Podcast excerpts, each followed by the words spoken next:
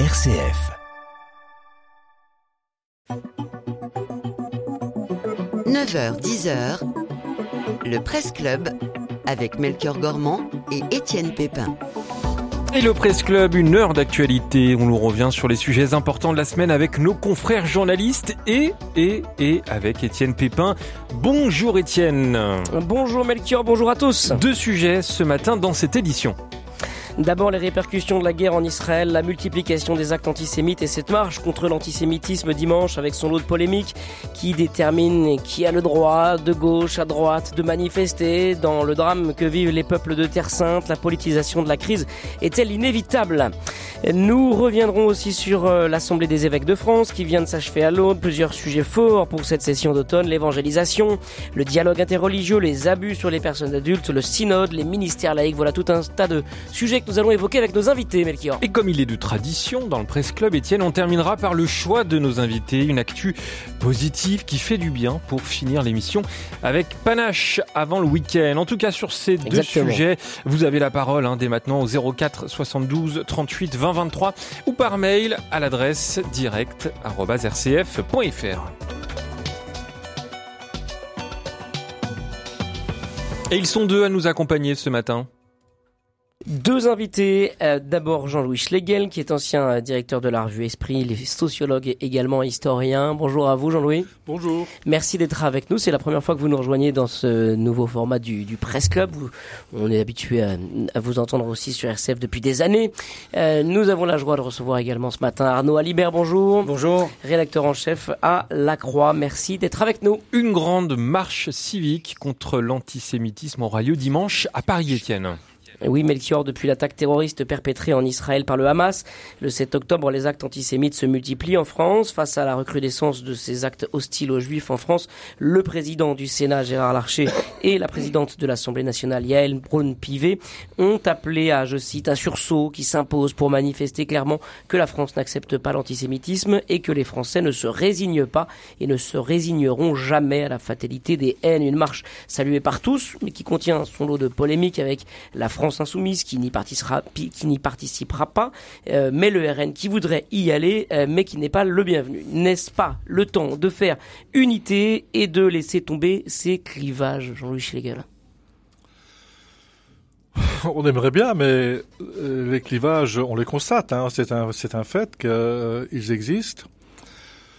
Alors pourquoi ces clivages On pourrait dire le front, le, Rassemblement national, pardon, n'a quand même, ils n'ont jamais fait officiellement, on va dire, euh, acte de rupture quoi avec euh, l'antisémitisme évident de Jean-Marie. Avec, avec, son passé euh, évidemment marqué par cet antisémitisme. Voilà, disons, le fondateur Jean-Marie Le Pen a été incontestablement on va dire antisémite, il a tenu des propos absolument inacceptables, même encore sur sur la Shoah, quoi, enfin sur sur les, Juifs étaient quand même, les Juifs, oui, on peut dire ça comme ça, étaient une de ces cibles. Euh, alors, ils n'ont jamais. Alors est-ce qu'il n'y a, pas, Jean-Luc Légal, un moment quand même, et je pose aussi la question euh, mm. pour vous, Arnaud Alibert, est-ce qu'il n'y a pas un moment dans la société où, où tout cela euh, doit être mis vraiment sous le boisseau pour qu'on puisse faire unité? Est-ce que l'unité n'est pas prioritaire à ces, à ces clivages passés et, d'une certaine manière, est-ce que la crise ne doit pas transcender ces clivages? Oui, alors personnellement, je serais plutôt d'accord et en même temps, euh, je, je, rejoindrais assez la position qui a été exprimée en partie par euh, Jadot, donc maintenant sénateur de Paris, euh, qui a dit que ils ont remplacé en quelque sorte l'antisémitisme, donc un certain discours à propos des Juifs, ils l'ont remplacé par le discours sur, on va dire, les les immigrés d'origine musulmane, quoi, hein, on va dire, ou bien sur, euh, disons, sur les banlieues dangereuses, sur l'insécurité qui est créée par l'immigration, etc. Alors c'est vrai qu'on pourrait quand même exiger, euh, on pourrait le dire, ça plus clairement à, Marine Le Pen et à ses lieutenants, euh, de dire écoutez, c'est bien, c'est bien, nous, sommes, nous sommes d'accord, nous sommes heureux même que, vous, que, vous, que, vous, que, vous, que vous défiliez demain avec nous, mais quand même euh, disons, faire de la politique aux dépens d'un groupe humain, c'est dangereux. Mais alors la question se pose aussi pour euh, la France insoumise qui euh, de, fait, ne participera pas à, cette marche contre l'antisémitisme. Euh, il y a une ambiguïté pour le coup du côté de, de l'extrême gauche quant à cette marche contre l'antisémitisme et depuis le départ sur justement la condamnation des actes du Hamas contre contre Israël. Arnaud Alibert. Oui, en fait, il y a, il y a ambiguïté, il y a, il y a, surtout confusion. Donc, euh, comment se reconnaître dans, ce, dans l'actualité qu'on a sous les yeux, au milieu de tant de confusion? Euh, La première des confusions, c'est que quand on parle de crise, en fait, la crise, elle est, elle n'est pas chez nous. La crise, elle est euh, sur la bande de Gaza, elle est en Israël. C'est, c'est la, la, guerre a, a émergé le 7 octobre et euh, il n'y a pas eu d'attentat en France. Donc, euh, c'est, c'est, ce sont les, les échos, c'est la répercussion. il y a quand même eu l'assassinat d'un enseignant, et on pourrait même... Oui, mais qui n'est, qui n'est pas lié à, à, à l'action du 7 octobre. Non, mais c'est, c'est ce que vous dites. D'autres pourraient dire que, justement, il est lié et que c'est une, ah ben, des, c'est une des répliques, finalement, de, de, de, de, on, de l'attaque du Hamas. Intérêt. Euh, il y a un certain nombre de... de c'est là où la question, en fait, elle est hautement politique, en fait. Euh, on a euh, certains, euh, en particulier le RN et euh, LFI, donc le Rassemblement national et la, France insoumise, ont tout intérêt à, alimenter la confusion. Donc moi j'essaye de, euh, avec vous, d'essayer de, de, clarifier les propos. Donc moi je pense que, un, euh, la, montée en fait des signes et des actes antisémites, euh, est-ce qu'on peut qualifier ça de crise ou d'une poussée fiévreuse liée à une émotion extrêmement intense et tout à fait justifiée vu ce qui se passe en Terre Sainte? Moi je serais plutôt sur cette position-là, c'est-à-dire qu'il y a une poussée une fièvre antisémite, comme il y en a au long, dans notre société, au long des temps, tous les dix ans, il y a des, il y a des poussées euh, antisémites. Parce que les, les sociologues, les, les, les chercheurs euh, nous, nous, disent que sur la longue période, le, le, la tolérance gagne du terrain, y compris euh, la, la, la, tolérance, l'acceptation des, des, des, des juifs dans notre, et, des juifs dans notre société. Donc, première confusion, la confusion de la, de, la guerre. Et deuxième confusion, c'est la, vous voyez qu'il y a un débat parlementaire en ce moment sur la loi de, sur l'immigration. Sur l'immigration. Et là, il y a une confusion. Je crois que le président Macron l'a suggéré, mais, il y a, mais pas que lui, entre euh, être euh, du côté des Juifs et être contre les Arabes. Et c'est là où le, le Rassemblement national euh, fait ses cheveux gras parce qu'il arrive à, à, à, faire oublier son passé. Je rajouterai, cher Jean-Louis, à la fois le passé et le présent du Front national parce que dans les petites communes où le Front national est, est, est aux commandes des villes, les, on ne peut pas dire que les, les, Il y a une immigration massive. Hein. Oui, mais il y a, il y a aussi euh, des, des, propos qui sont extrêmement franco-français et, et d'une certaine manière, c'est là où c'est incroyable. Euh, euh, parfois antisémite. On va pas refaire le, conflit israélo-palestinien dans, cette émission. Je voudrais qu'on se focalise un peu sur cette marche contre l'antisémitisme. Jean-Luc Schlegel, de quoi l'antisémitisme est-il le nom? Dans le monde, aujourd'hui, il y a 15 millions de personnes de confession euh, juive. Comment est-ce qu'on en arrive à, un antisémitisme aussi prononcé dans nos sociétés contemporaines? Bah, Une des choses que je vois en tout cas, c'est que apparemment le, le fait que disons, la différence entre Israël comme État et les Juifs n'est pas faite. N'est pas faite, quoi. Hein. Mm. C'est-à-dire que... On euh, confond israélien, juif, juif israélien. Il y a un côté politique en Israël et on, a le droit de critiquer ce qui se passe, hein, euh, sans être anti-sioniste, ni anti-sémite, ni quoi que ce soit. En particulier, je trouve euh, la politique de M. Netanyahou, la politique de colonisation qui est quand même très dure, hein, et qui est même enfin qui est dure, qui est humiliante pour les Palestiniens, qui, qui, qui est violente. On a le droit de dire que c'est inacceptable. Mais quand même, on est dans la politique. Euh, par contre, l'antisémitisme tel qu'il s'exprime en France, c'est les juifs dans le monde, partout. C'est le peuple, je ne sais pas, le peuple pourri, le peuple à détruire, euh, parce que c'est eux qui mettent partout le désordre, euh, qui mettent partout l'anarchie, qui, qui, sont, qui, sont, qui sont insupportables, etc.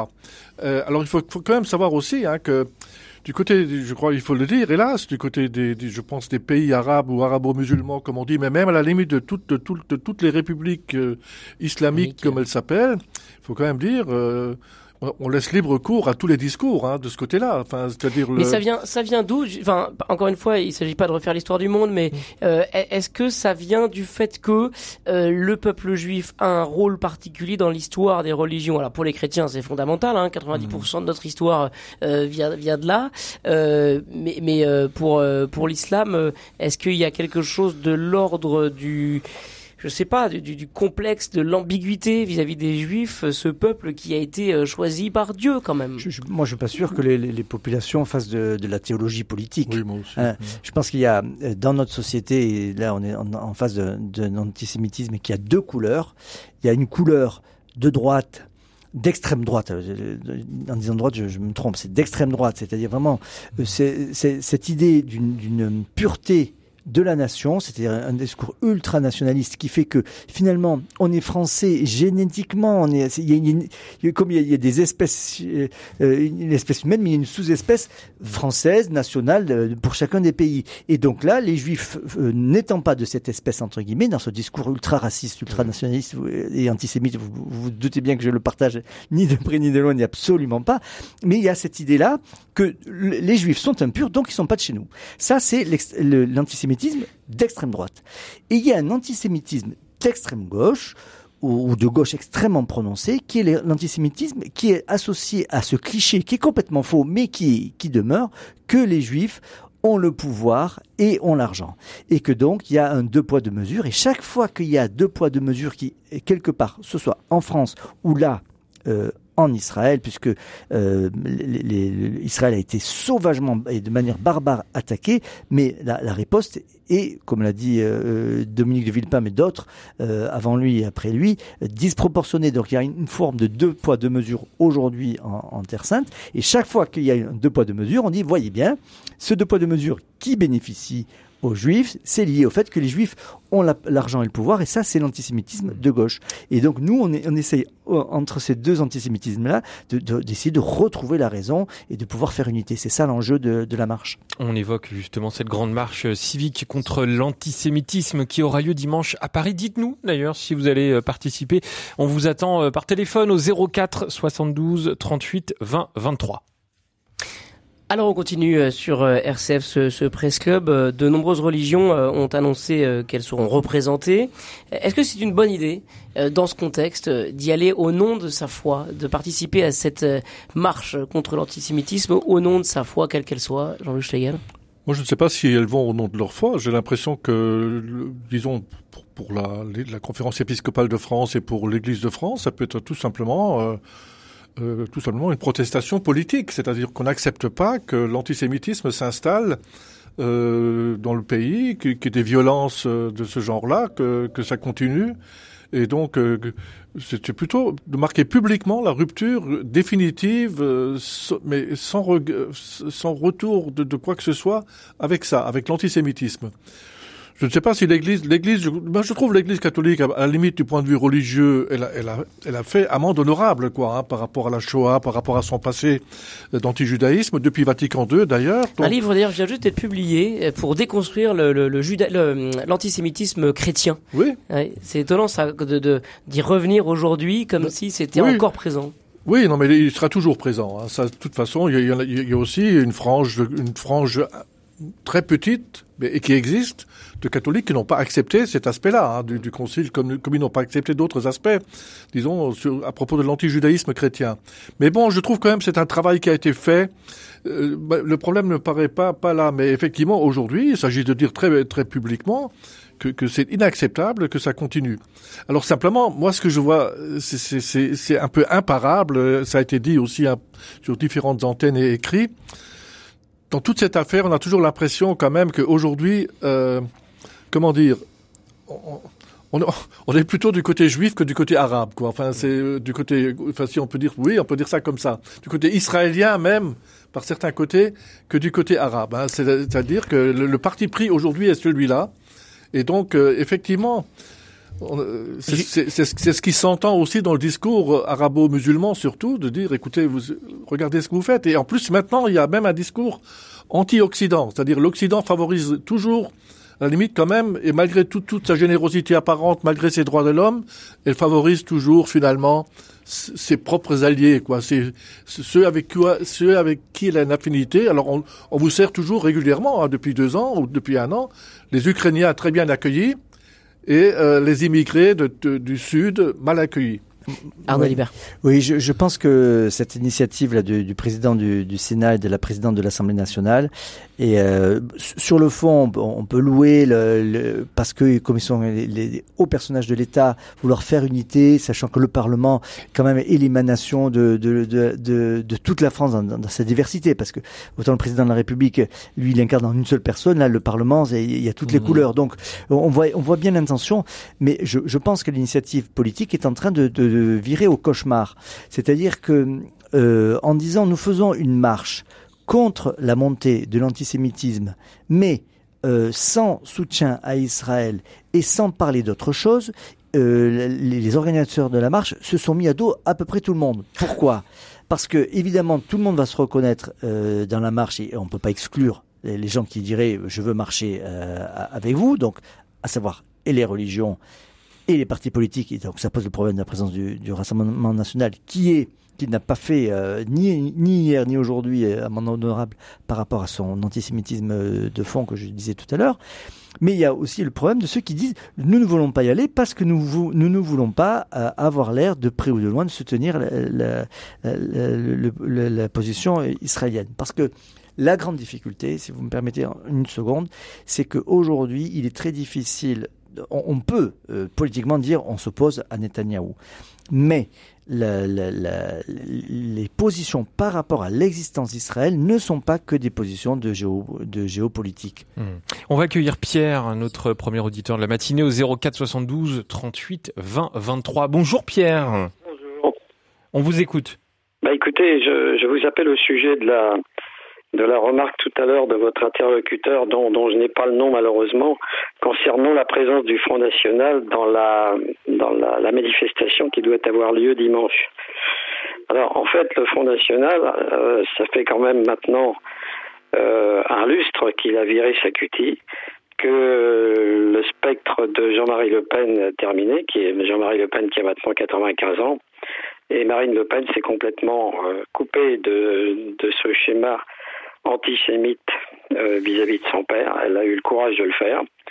Maintenant, le Front National est davantage axé sur euh, le refus, le rejet d'une immigration massive et, et- et mal, et mal intégrée, euh, et non pas sur le rejet d'une immigration musulmane exclusivement, comme l'a déclaré votre interlocuteur. Et je tenais à rectifier cela.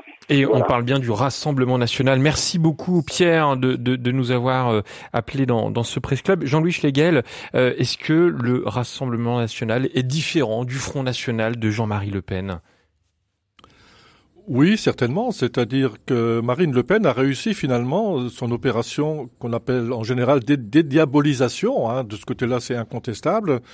Je pense même qu'il y a y a y a plus qu'un plus ou moins qu'un calcul politique, c'est-à-dire que il y a une conviction là qui- qu'il faut sortir d'un eux aussi, enfin le Front National que, qui est devenu Rassemblement National, qu'il faut sortir d'un passé. Alors simplement, euh, moi je- moi j'estime quand même, et contrairement à ce que Pierre a dit, que, que tout est loin d'être, euh, j'allais dire, lavé, purifié par rapport au passé, qu'on a simplement affaire à, une, disons, à, à des différences dans, dans une politique d'immigration. Je, je, je crois qu'il y a quand même énormément encore de, de, de, résidus, de, on pourrait dire, de racisme tout simplement au, euh, Rassemblement national. C'est-à-dire que, on pourrait dire, les dirigeants euh, ont fait euh, certainement une sorte d'aggiornamento, si, si je peux reprendre le- l'expression de l'Église catholique, mais par contre, les troupes actuellement, j'en doute énormément.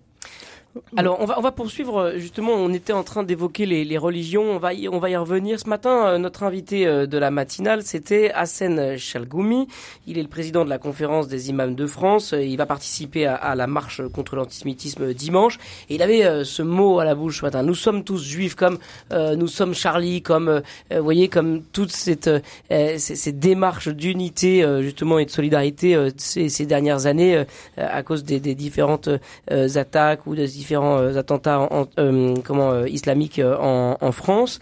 Est-ce qu'on peut dire ça aujourd'hui? Je suis tous juif. Est-ce que c'est entendable dans les communautés musulmanes un, mot aussi engagé alors que justement, ben voilà, la bande de Gaza et les Palestiniens justement en Terre Sainte vivent, vivent, vivent un drame humain aussi? Alors c'est très heureux que ce soit lui qui le dise plutôt que plutôt que nous, parce que euh, il prend il prend un, à la fois sur, sur, le fond, il a pas tort. Je vais essayer de le dire pourquoi, mais euh, sur la forme et politiquement, c'était c'est un risque énorme parce qu'il y a un certain nombre de de, de, de pro-palestiniens, de gens qui sont dans leur chair en fait touchés par euh, le drame euh, palestinien aujourd'hui, qui ne peuvent pas entendre, qui, qui sont juifs. Mais euh, sur le fond, euh, D'abord, il y a, y a la, la, foi musulmane est née en Méditerranée comme la foi juive.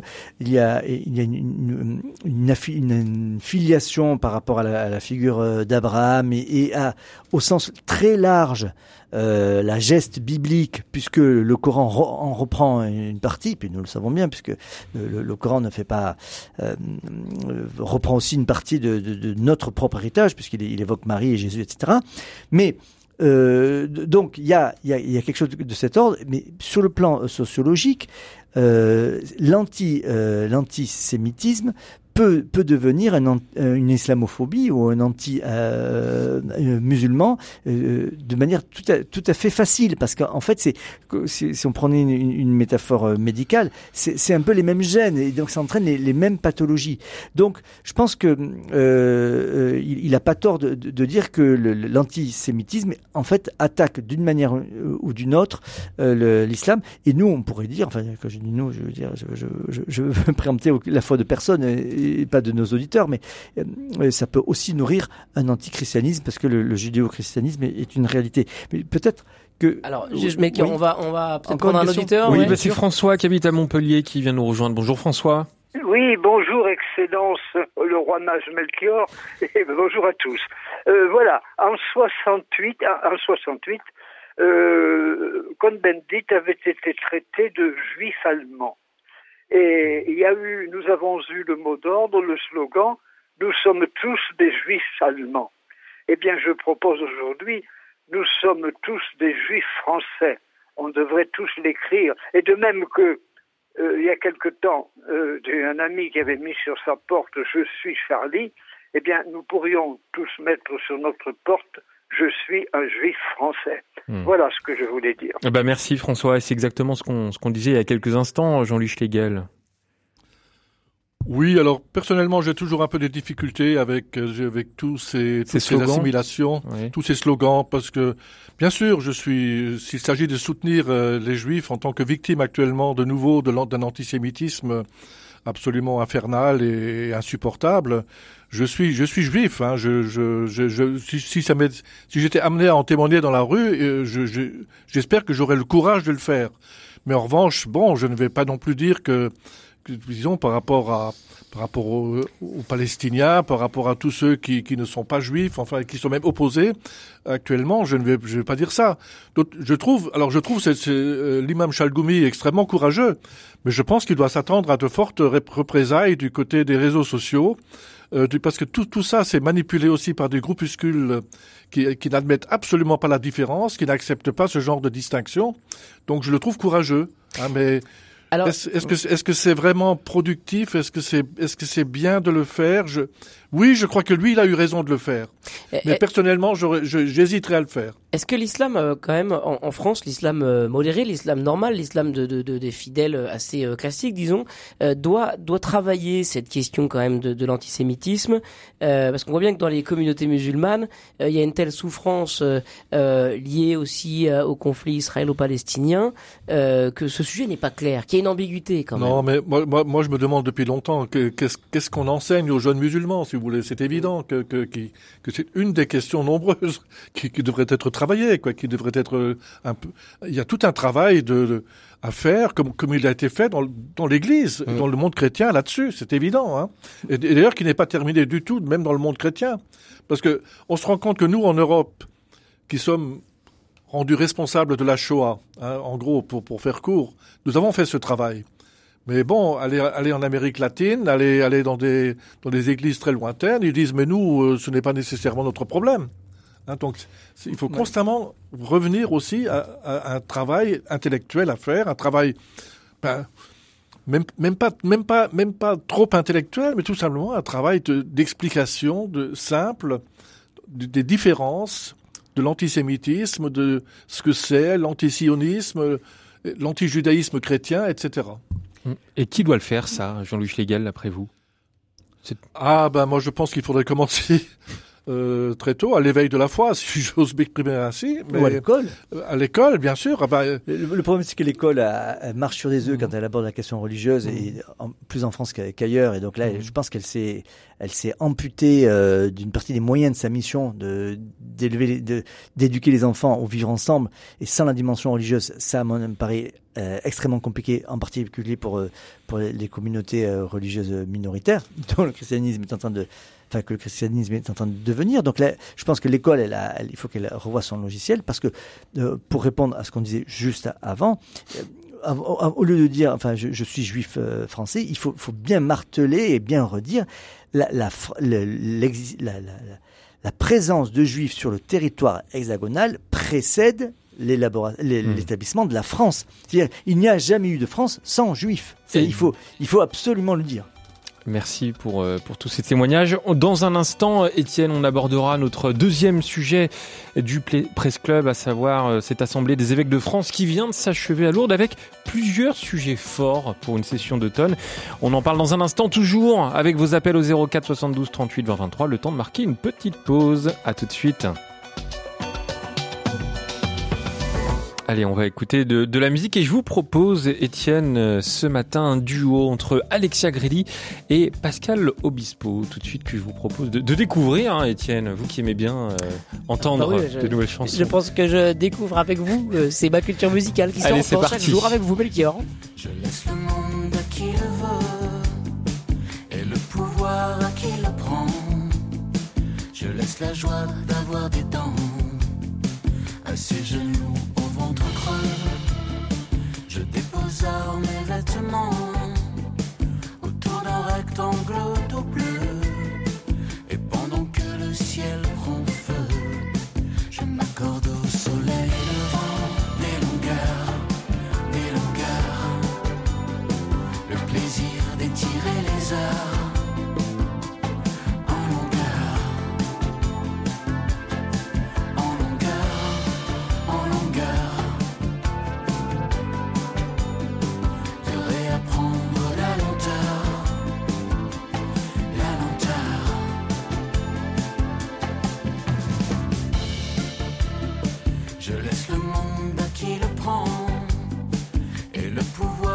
qui le tient. Je laisse la joie d'avoir des points à ceux qui luttent jusqu'au sang. J'abandonne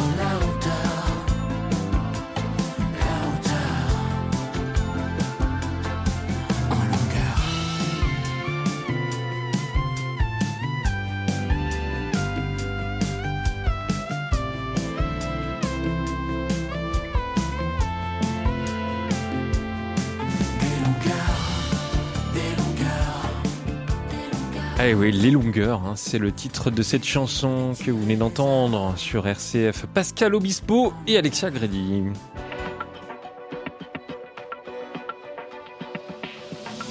Le Presse Club avec Melchior Gormand et Étienne Pépin. Et toujours avec Arnaud Alibert, rédacteur en chef à la Croix, et Jean-Louis Schlegel, ancien directeur de la revue Esprit. Étienne, on attaque notre deuxième sujet, toujours avec vos appels au 04 72 38 20 23. Un sujet qui concerne l'Assemblée plénière des évêques de France, qui s'est achevée mercredi à Lourdes. Oui, pendant cette assemblée plénière, les évêques de France ont consacré leurs travaux à la mission, au dialogue interreligieux, à l'écoute des victimes d'abus adultes, à la réforme des structures ecclésiales, au synode, à la place des laïcs dans l'église, voilà tout un tas de sujets. Dans son traditionnel discours de clôture, le président de l'Assemblée des évêques de France, monseigneur Éric de Moulin-Beaufort, a lancé plusieurs appels aux fidèles catholiques et à la société tout entière pour la vie, pour les migrants et pour la paix. Alors pour faire justement le lien avec le sujet précédent dans cette émission, je voudrais voilà vous évoquer cet appel pour la paix. Euh, Monseigneur de Moulin-Beaufort a dit nous appelons tous nos concitoyens à ne pas céder à la logique de l'affrontement entre communautés religieuses et nous nous élevons contre les attitudes racistes, antisémites et anti-musulmanes. Euh, il a exhorté euh, et il a condamné toute prétention à faire la guerre au nom de Dieu. Justement, Jean-Luc Schlegel, dans la première partie de l'émission, vous évoquiez justement ce combat un petit peu unilatéral contre l'antisémitisme. Est-ce que ce combat ne peut être juste que si il y a aussi un combat contre contre l'anti islam. Oui, alors actuellement, je pense que dans, les, réactions émotionnelles et euh, totales, hein, euh, euh, D'après ce qu'on lit, hein, là je, ne suis pas un spécialiste, mais M. Netanyahou est totalement discrédité hein, en Israël, mais malgré tout, sa, politique à Gaza est totalement approuvée par, une très grande majorité d'Israéliens, parce qu'ils sont dans la réaction émotionnelle totale, évidemment, par rapport à la tuerie qui a eu lieu et qui est totalement condamnable, qui, qui, est, qui est, un crime contre l'humanité, comme on dit. Donc ça, ça se comprend très bien. Moi, c'est pour ça que je, je plaide, mais je, évidemment, il faudrait trouver les voies. Euh, disons, du passage aux politiques, hein, c'est-à-dire de trouver effectivement. Moi, je ne peux qu'approuver tous ceux qui, tous ceux qui parlent malgré tout de, de, de, créer une conférence pour parler, pour se parler, pour voir qu'est-ce qu'on pourrait envisager, et peut-être enfin euh, envisager quand même une solution, parce que ce qui est quand même très frappant, je trouve actuellement dans dans, dans, dans le dans le dans le dans le bon dans le dans le bombardement de Gaza et disons la volonté d'extirpation du Hamas, c'est qu'est-ce qu'on fait après? Hein, euh, Qu'est-ce qu'on fait après? Alors ça c'est la question possible de faire après? Est-ce qu'il est, possible? Tout à fait, mais donc il faut essayer de passer à la question politique parce qu'autrement on, peut rester dans l'émotion encore 30 euh, ans. Hein. Alors, je voudrais quand même qu'on revienne à, l'Assemblée des évêques. Les évêques qui, pendant euh, cette euh, semaine, ont reçu une lettre de Monseigneur Rafik Nara, l'évêque auxiliaire du patriarcat latin de Jérusalem. C'est une lettre adressée aux évêques de France et elle résume un peu la, la complexité de la situation pour les chrétiens à la fois en Terre Sainte et aussi ici en France. Hein. je cite de simples paroles de compassion vis-à-vis de la population assiégée de Gaza sont perçues comme une injustice insupportable vis-à-vis d'Israël. De l'autre côté, les Palestiniens ressentent chaque parole de compassion vis-à-vis des Israéliens comme une preuve de l'hypocrisie du monde occidental qui se tait face à l'occupation euh, israélienne. Qu'est-ce qui est possible de faire entre les deux pour, euh, pour les chrétiens? Euh, Quel doit être l'engagement de l'Église dans, dans ce sujet, Arnaud Libert? En fait, dans le dans la manière de, dont le, le débat s'instaure dans nos sociétés, euh, être victime, c'est quand même euh, avoir l'ascendant dans, dans, le propos. C'est-à-dire que quand on va euh, dialoguer et qu'on est en position de victime, on a un plus. Alors que il y a deux siècles, c'était quand on était le héros, qu'on revenait d'une guerre qu'on avait gagnée, on était chevalier, etc.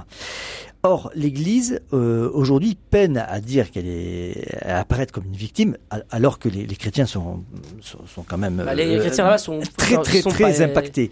Mais euh, par rapport, euh, ils n'ont pas été spécifiquement visés, été spécifiquement visés par la, la, la barbarie terroriste du, du, 7 octobre. Ils sont pas spécifiquement dans la cible du gouvernement, puisque c'est le gouvernement cherche le Hamas, même si les morts sont ne se comptent pas et ne s'arrêtent pas à la confession euh, musulmanes ou simplement même aux, troupes du Hamas. Donc, mais euh, donc l'évêque auxiliaire de, Jérusalem euh, essaie de, dire la difficulté d'une prise de position chrétienne parce que les chrétiens on est à la fois solidaires, enfin, se sont se sentent solidaires de, toutes les victimes, donc, des, deux côtés, il y a, y, a, y a aucun souci là-dessus, mais euh, peine à se, à se positionner comme je le disais à l'instant. Les évêques de France ont travaillé la question du dialogue interreligieux toute cette semaine avec euh, des, des intervenants euh, euh, variés. Alors en particulier le directeur du service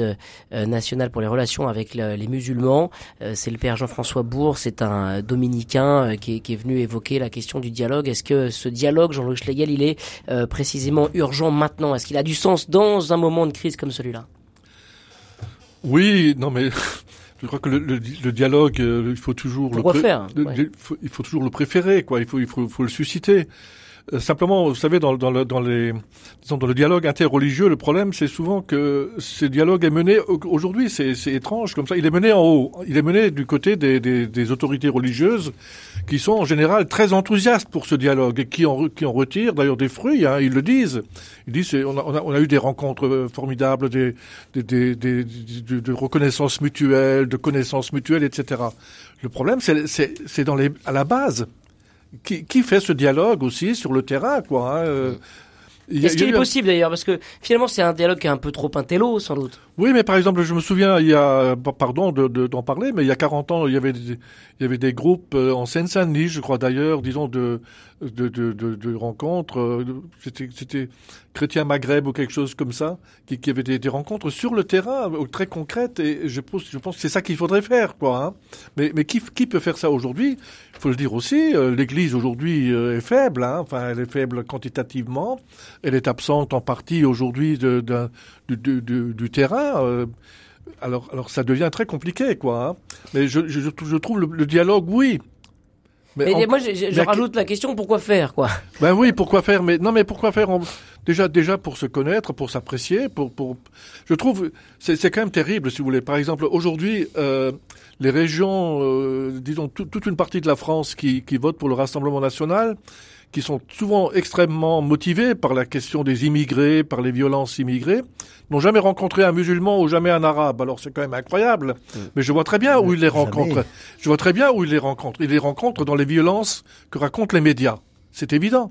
Moi, moi, je, moi, j'ai eu des échos. Euh, il se trouve euh, cet été et puis aussi récemment, bah, chez moi, dans l'est de la France, disons, où euh, des, des, j'allais dire des braves gens ont été absolument, mais mm mais absolument affolé par les émeutes début juillet, euh, fin, fin, juin, début juillet. des émeutes évidemment dues aux jeunes banlieusards. Et les jeunes, les jeunes banlieusards, devinez qui c'est? Arnaud Libert Ouais, moi je préférais. Euh, euh cette question est extrêmement complexe. Euh, je, je, voudrais moi souligner que les, les, évêques ont essayé, tout en étant euh, proches du terrain du réel, de, de, de, déplacer la question vers leur propre mission. Et donc ils ont rappelé. Mais en même temps, le dialogue contient sans doute une part missionnaire. C'est ce, que, dialogue est évangélique. C'est ce que je voulais dire. C'est-à-dire qu'il y a, y, a, y a deux points extrêmement forts pour les, les évêques de France. Il y a un l'insistance du pape par rapport à la question du dialogue, donc on est en pleine logique, en pleine démarche synodale. Donc le synode, euh, marcher ensemble, c'est se parler et les images de la manière dont le synode s'est réalisé euh, à Rome euh, le montrent sans aucune ambiguïté. Il y avait des tables, les gens étaient assis autour d'une table ronde et pas en Alors ils ont dit les évêques qu'on était installés en mode cabaret. Voilà, ça c'est leur expression. C'est drôle d'ailleurs dans la bouche d'un évêque. Oui, ce qui veut dire que le dialogue est devenu euh, institutionnel. Deuxièmement, avec le cardinal Aveline, et là il a, il a encore pris la parole euh, pour, pour introduire la question de la mission euh, à Lourdes, on a un théologien qui est un théologien du dialogue. C'est-à-dire que la théologie fondamentale du cardinal Aveline, il il s'en a expliqué dans ses livres, dans ses homélies, dans ses prises de parole, c'est euh, l'idée que Dieu adresse sa révélation aux hommes. Donc là, on est vraiment dans une, une, position extrêmement religieuse. Dieu adresse sa révélation aux hommes dans un dialogue avec l'humanité. Et donc, l'être humain qui dialogue ne fait d'une certaine manière que reproduire le comportement même de Dieu. Donc il se conforme à Dieu en dialoguant. Donc d'une certaine manière, il n'y a pas à se poser la question à quoi ça sert, jusqu'où, etc. L'homme est à l'image de Dieu, donc l'homme dialogue. Voilà la position théologique de, de, du cardinal Aveline. Je renvoie euh, nos auditeurs à une encyclique de Paul VI qui s'appelle Ecclesiam, Ecclesiam Suam, qui date des années 70, dans laquelle il est question justement de ce dialogue et de ce, du dialogue comme étant le mode opératoire de la communication de Dieu avec, euh, avec l'humanité. Et voilà, ça vous fera le week-end. Dans le, dans les sujets, dans les sujets de, euh, des évêques de France, il y, y, a la mission. Il y, a, y a vraiment cette, cette mission, cette, euh, ce besoin de, repartir sur le terrain après des années vraiment euh, difficiles. Hein. Les dernières années, euh, les, assemblées plénières étaient consacrées quasiment intégralement aux abus sexuels dans l'Église. Là, ils reprennent ce travail missionnaire. L'Église est, au plus bas, complètement touchée, groggy même par vraiment ces histoires d'abus. Est-ce que c'est possible d'être missionnaire dans ce, dans ce climat, Jean-Louis Schlegel?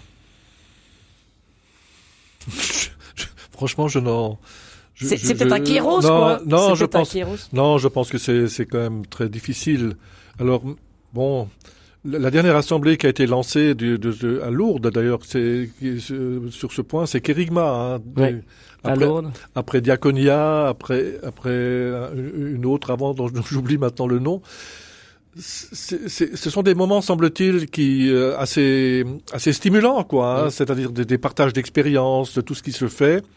Euh, c'est utile, sûrement, de ce côté-là. Le problème, c'est ensuite le suivi, quoi. C'est-à-dire, on- on- moi, je suis très frappé. C'est mon côté.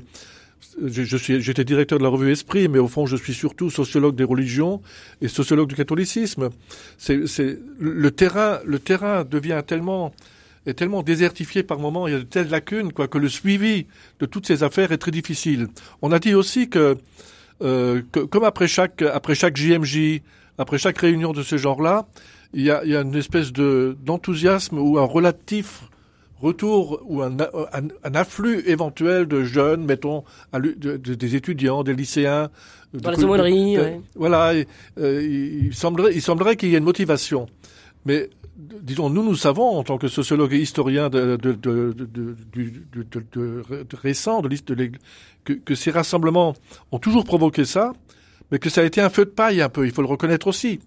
Mais donc, c'est le suivi sur une certaine durée qui est diffi- difficile déjà parce que, pour une raison toute simple, il est difficile de trouver des animateurs. Et justement, est-ce que c'est là qu'il faut se poser la question euh, des ministères laïques Euh, Il en est question, euh, voilà, à cause du, synode, mais depuis les années 70 déjà, euh, des ministères laïques ont été euh, euh, revalorisés avec euh, le ministère de lecteurs, d'acolytes, de catéchistes aussi désormais, euh, qui ont remis un petit peu au goût du jour. Moi, je crois qu'il faut déjà euh, prendre acte du diagnostic que dressent les, évêques, parce que du diagnostic, on va tirer euh, une, perspective. Le, le- la raison euh, que, que, qu'ont invoqué les évêques à Lourdes de, de, de la baisse de, de l'Église, bon, c'est, c'est les échecs de l'Église, mais c'est pas que les échecs de l'Église, c'est vraiment une phase de sécularisation extrêmement profonde qui atteint le monde occidental, dont, et que, dont l'Église est, est victime, mais toutes les institutions en sont victimes d'une certaine manière. Donc, euh, euh, le, ce qu'on appelle mission, c'est pas une campagne de recrutement, une campagne d'adhésion, euh, comme on ferait une campagne de Signé en bas. C'est voilà, où on dit allez, on va mettre un coup de, un, un coup de pub, et les, pour euh, pour euh, retrouver des clients perdus. Le, le- ce, ce, dont on parlait les évêques, c'est quelque chose d'extrêmement profond parce qu'ils ont parlé d'acte global. Donc la mission comme acte global, c'est-à-dire la mission qui a pour, pour ambition non pas de remplir des églises vidées, mais d'aider à tourner l'humanité vers sa destinée spirituelle, vers sa destinée en Dieu. C'est ça, c'est ça la mission. Et c'est pour ça que, tout en redéfinissant la mission, tout en re-regardant le diagnostic de la, de la perte de, de, de la place de l'Église dans notre société, ils en appellent aussi à re-regarder le zèle. Et donc, ils ont abordé cette question, mais à mon avis, enfin, je, ne vois pas, moi, aujourd'hui, où ils vont aller, parce qu'ils n'ont pas été plus précis que ça. Ils ont parlé des critères, en fait. Ils, doivent, euh, ils se sont donnés comme ambition de réexaminer les critères du zèle missionnaire, c'est-à-dire qu'est-ce qu'on appelle un zèle missionnaire de bonne loi, efficace, etc. Tout Ouais, ça et puis pour- ils ont eu quand même pas mal de témoignages d'expériences concrètes. Et au fond, euh, voilà, j'ai trouvé que, enfin, pour euh, vous faire rebondir là-dessus, j'ai trouvé que pour une fois, euh, c'était c'était assez ancré dans le réel et pas trop vaporeux. Eh, Exactement, c'est-à-dire que euh, il faut pas s'imaginer que quand les, les évêques de France euh, mettent euh, la mission au cœur de leur discussion, ça va se transformer en de- opération d'évangélisation de rue. Euh, non, non, la, la question elle est Jean- beaucoup plus fondamentale que ça. Jean-Luc Schlegel, je voudrais que vous, vous vous exprimiez sur la question des laïcs, euh, parce que euh, le pape François insiste énormément depuis le début de son pontificat, justement contre un, un trop grand cléricalisme. Vraiment, il cible ça comme étant le, le problème. Euh, et euh, voilà, il veut en même temps revaloriser les ministères des laïcs. Et des laïcs, est-ce qu'il n'y a pas un risque à nouveau de cléricaliser les laïcs? Est-ce que voilà, est-ce que c'est la bonne idée là, de, de, de remettre en avant vraiment ces, ces Oui, ces- non, mais il y a, il y a évidemment un cléricalisme qu'il faut combattre, mais il y a, il y a quand même, un, je dirais, il faut, faut, faut, faut non, pas, pas non plus que, que, que ça, ça cache euh, la forêt, quoi, des, des, des problèmes ou, des, ou du manque.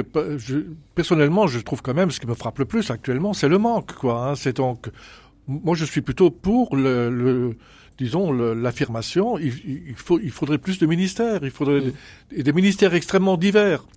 Je, je donne un exemple de, tout bête, je trouve, qui, qui- j'ai- j'ai- j'aimerais tellement que ça soit résolu un jour.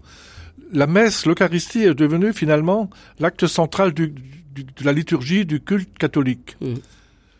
Or, pour- cet acte central ne peut être, ne peut être célébré que par des prêtres, euh, des prêtres au statut actuel. Alors je me dis, je me dis quand même, est-ce que l'Église répond aux besoins des gens? C'est-à-dire, euh, si, si, si des messes doivent exister, si, si elles rendent service aujourd'hui, si elles sont appréciées comme, comme l'acte liturgique par excellence, il faudrait, faudrait, faudrait trouver le moyen de peut-être. euh, moi, c'est pour ça que je suis pour pour l'ordination euh, de, de femmes, éventuellement, surtout peut-être même plus que de mettre- plus que de prêtres Mais, là, quand vous dites ça, est-ce que, vous, oui. est-ce que vous vous servez pas finalement la soupe de, de, de, de, de- de- des cléricaux, de ceux qui Oui. veulent cléricaliser Je vois bien. absolument Non, non, mais je Est-ce vois. que- est-ce qu'il n'y a pas des ministères de services, de proximité, de, euh, de sur le terrain, quoi, finalement, Je- à, à non, donner mais- à ces, à ces, oui, mais ces hommes, ces femmes laïques? Moi, moi, je trouve toutes sortes de services, euh, toutes sortes de services existent aujourd'hui. Je trouve l'Église n'est pas tellement attaquable aujourd'hui sur le social, si vous voulez, sur la Mm. présence.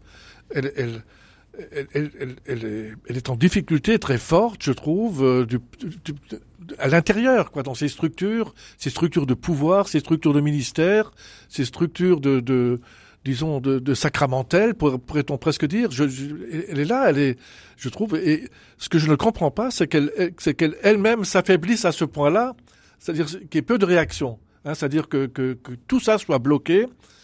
Là, on attend quand même quelques réformes de la part du synode. Hein. Bon, Euh, il nous reste un an avant d'en Euh, la je- couleur. hein. Je, je suis, je suis dans l'attente. Oui, oui, je suis dans l'expectative. Je suis dans l'espérance, mais Qu'est-ce que vous en espérez de ce synode, Jean-Louis Schlegel Qu'est- Qu'est-ce qui peut donner? Est-ce que parce qu'on a nous en Europe, on focalise beaucoup le débat sur euh, les sujets sociétaux qui nous intéressent en, en Occident, c'est-à-dire l'ordination d'hommes mariés, pourquoi pas le diaconat féminin, la question et la place des bénédictions des couples homosexuels, ça n'intéresse pas du tout ou très peu les chrétiens d'A- d'Afrique ou d'Amérique latine. Hein. Ça ne les intéresse pas encore. Mais pour autant qu'on sache, quand même, euh, partout, euh, il y a des diminutions importantes qui sont constatées.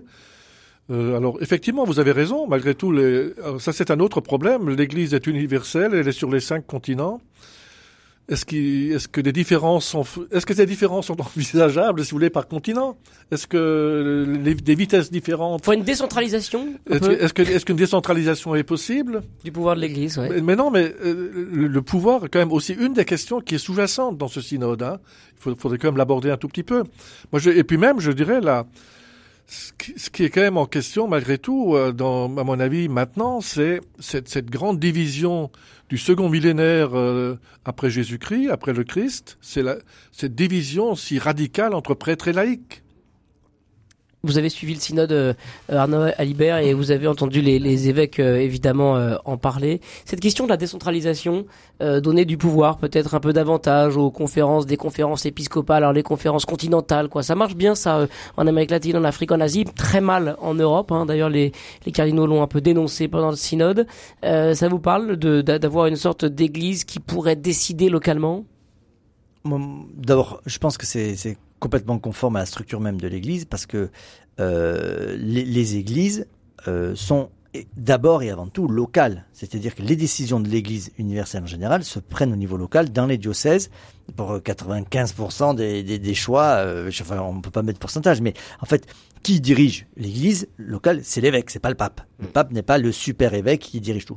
En revanche, euh, il y a une centralisation euh, qui est liée euh, au ministère de- du successeur de, de Pierre, liée à, à- donc à la structure de la foi et à l'unité nécessaire du collège épiscopal. Donc euh, évidemment, je, je n'ignore pas que le, que le Vatican décide beaucoup de choses de la, de la, de la vie de l'Église. Mais euh, euh, ce que propose euh, François et les, et, les cardinaux avec lui, parce qu'il n'est il est pas seul, même s'il a une pratique euh, assez personnelle du- de l'autorité, euh, c'est de, de- de regarder ce qui pourrait passer, ce qui actuellement est du domaine du Vatican, hein, donc la centralisation, ce qui pourrait redescendre euh, au niveau des, des, églises locales. Mais on voit bien que sur d'autres sujets, il a fait remonter du local euh, à, Rome, en particulier pour la question de, de la gestion des rites, hein, pour, euh, pour essayer de, de faire en sorte qu'il y ait quand même une unité qui soit assurée dans, dans l'Église. Ça, c'est le, le premier point.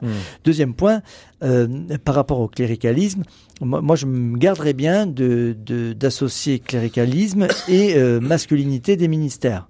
Hein, parce que euh, on a vu, hélas, que dans la crise des, dans la crise des, des abus de l'em- de l'emprise, les communautés féminines avaient connu des formes d'emprise extrêmement violentes, avec donc des, des, des, supérieures religieuses qui, euh, qui voilà, qu'on fait, qu'on fait montre de, de, de, d'un autoritarisme euh, extrêmement, extrêmement fort. Et donc, je pense que euh, prêtres, elles auraient été tout aussi cléricales, peut-être même pire. Enfin, je sais pas, on sait pas, là, c'est la fiction, euh, que, que d'autres. Donc, distinguons le cléricalisme de, euh, du, de homme ou femme euh, comme ministre. Voilà. Melchior Gormand? Oui, il est 9h54. Voilà, je, je, je vous sais impatient d'arriver au climax Ah bah de cette émission. c'est- le choix de nos invités, des, des, des nouvelles un peu, euh, on va dire, qui font du bien pour euh, partir en, en week-end avec de, de belles nouvelles, Étienne. C'est le choix de nos invités. Ah, c'est le choix de nos invités. Qui veut commencer? Jean-Louis Bah, Schlegel, le- le nouveau. Vous êtes, euh, le, le- le- vous Le- êtes le petit le nouveau petit de cette nouveau. émission. eh bien, euh, allez-y. Donc, euh, Eh bien, écoutez, la règle du jeu, vous la connaissez. Non, hein. non, y a, il y a- voilà, c'est c'est un témoignage que, de quelqu'un que je connais bien, et pour cause, mais peu importe, euh, qui a été euh, à, pas un enterrement, mais à une messe pour euh, quelqu'un, à une messe pour une personne aimée, décédée, une prof d'ailleurs, enfin bon. Et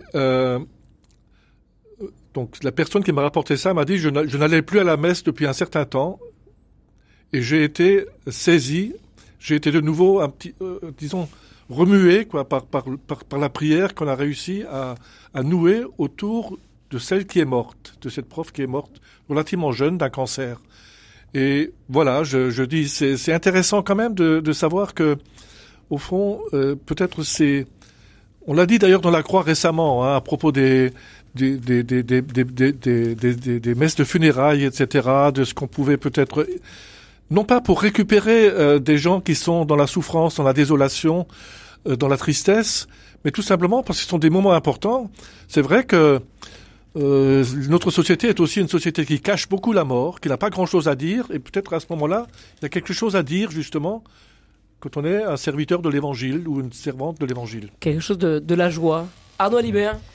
Ben moi, je, je voudrais euh, partager ce, ce feel good que vous me proposez avec euh, euh, avec euh, Raphaël Baldos, qui est no- notre journaliste qui est, qui est allé enquêter sur euh, en Bretagne et euh, qui, a, qui a été témoin d'actions de, solidarité. Alors, ça n'oublie pas, bien sûr, les victimes de, de au- au- des inondations du, du Pas-de-Calais, mais voilà, il a, il a, il a pu récolter des, des témoignages comme avec, je cite Dominique, une femme de 75 ans, qui dit dans le milieu paysan, la solidarité, ce n'est pas un vain mot. Donc, les, habitants ont fait preuve d'une immense solidarité, de soutien évidemment, de secours, mais aussi solidarité pour euh, pour sortir l'eau de leur maison, pour euh, pour cuisiner, euh, cuire le pain. Il y a une très très belle histoire qui est racontée dans l'article du lancement d'une boulangerie dans le village de, de Bottmer, qui est lancement qui devait avoir lieu au moment de la tempête et qui a été retardé. Et donc les, habitants ont mis à, disposition du boulanger leur four pour faire cuire le pain, puis ils ont inventé une boucle WhatsApp, etc. Et cette solidarité qui s'exprime aussi, euh, et, euh, et ça m'a touché euh, parmi les volontaires de d'Enidis, donc de, l'opérateur en fait, et qui se sont donc qui sont venus de la France entière, laissant leur famille pour aller donner un coup de main et rétablir l'électricité dans la région. Donc finalement, quelque chose m'a l'air est bon et une belle solidarité s'est exprimée dans ces territoires touchés par la tempête. Eh ben, voilà, deux choix de, de nos invités. Et vous, Étienne Alors moi, je voudrais rendre hommage à deux films que j'ai vus euh, tout récemment. Le premier, c'est le film euh, Sacerdoce. C'est euh, un documentaire sur euh, les prêtres, les prêtres aujourd'hui qui, ben voilà, se racontent avec beaucoup d'humilité dans un contexte très difficile pour pour l'Église avec l'histoire d'abus. Et voilà, c'est cinq parcours de prêtres comme ça qu'on qu'on croise et et qui racontent leur vie, leurs doutes aussi. On entre un peu dans leur intimité. Je trouve ça assez assez bouleversant. Et dans le même temps, il y a donc ce, film Sacerdoce. Dans le même temps euh, est sorti euh, cette semaine le film L'Abbé Pierre, une vie de combat, Euh, un autre portrait de prêtre complètement différent de, de ceux que l'on voit dans, dans Sacerdoce. Mais euh, euh, évidemment, c'est une vie de combat qui nous euh, qui nous rejoint encore aujourd'hui, sans doute dans les combats qui sont les nôtres aujourd'hui. J'ai trouvé que tous ces prêtres, alors qu'on parle de, cléricalisme, d'anticléricalisme, de la place de l'Église, la place de la mission, la question du dialogue et tout, et je crois que vraiment ces prêtres, alors pour l'instant, ce sont des hommes. Jean-Louis Schlegel, hein, voilà, il n'y a pas d'ordination euh, de femmes euh, dans l'Église catholique, mais euh, je crois qu'il nous indique, euh, nous indique une direction, celle du Christ. Merci Étienne Pépin, merci bien sûr à vous deux d'avoir participé au Presse Club, Arnaud Alibert, rédacteur en chef à la Croix, et puis Jean-Louis Schlegel, ancien directeur de la revue Esprit. Bravo Jean-Louis, vous avez votre place dans, dans ce Presse Club. C'était vous, vous êtes le, Ouais, le c'est grand bienvenu et merci beaucoup d'être là. Allez, on valide. Qu'est-ce qu'on va faire Étienne dans un instant? Eh bien, on va profiter des très belles couleurs euh, de cet automne, euh, puisque c'est le jardinage désormais. Vous allez vous Exactement. occuper de votre gazon, j'espère. Oui. Je sais pas comment, comment on s'en occupe pendant l'hiver. On va surtout parler des bases du jardinage avec Pascal Aspe et vos questions dès maintenant de jardinage au 04 72 38 20 23. Prenez-en de la graine, c'est dans un instant. À tout de suite.